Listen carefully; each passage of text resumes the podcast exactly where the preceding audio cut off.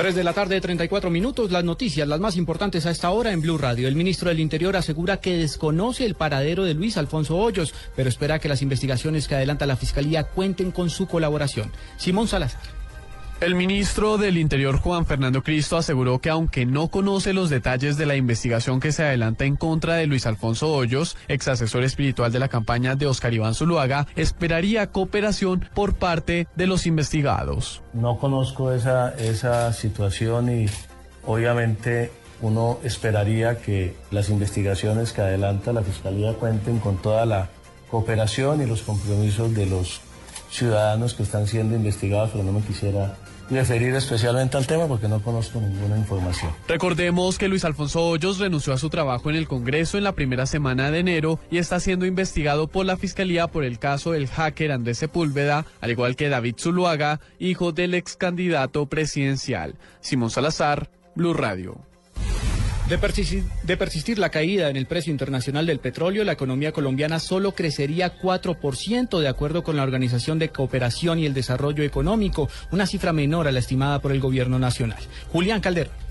La OCDE, el club de países con las mejores prácticas al que Colombia pretende ingresar, estima que la economía nacional crecerá este año 4,4%. Sin embargo, de acuerdo con Álvaro Pereira, director del Departamento Económico de la entidad, de persistir la caída en el precio internacional del crudo, una de las principales exportaciones colombianas, el crecimiento sería significativamente menor. Para 2015 nuestra previsión es de 4,4%, pero con si los, los precios del, del petróleo se van a quedar bajo, va a haber un poco de impacto eh, en la economía colombiana, pero eh, estamos pensando que al menos 4% vaya a acontecer en 2015. A pesar de la reducción que se vería en este caso, el 4% de crecimiento sería superior al promedio de los países de la región y estaría apenas 0,2 puntos porcentuales debajo de la previsión del gobierno que es de 4,2%.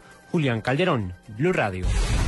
Los profesores de la Fundación Universitaria San Martín mostraron su inconformidad por la falta de acción del Ministerio de Educación para intervenir la entidad y garantizar no solo el futuro de los alumnos, sino también del personal docente. Natalia Gardiazabal.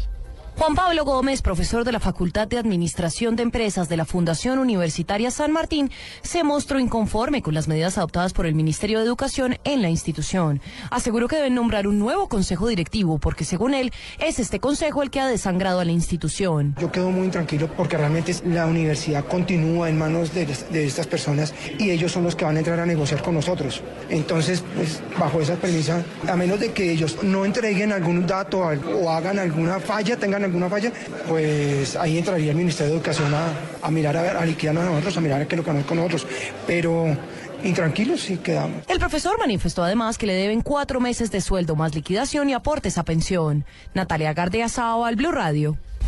Lo más importante en el mundo, el presidente francés François Hollande aseguró que Francia no insulta a nadie cuando defiende sus ideas y subrayó que la libertad de expresión es un valor universal que debe ser respetado.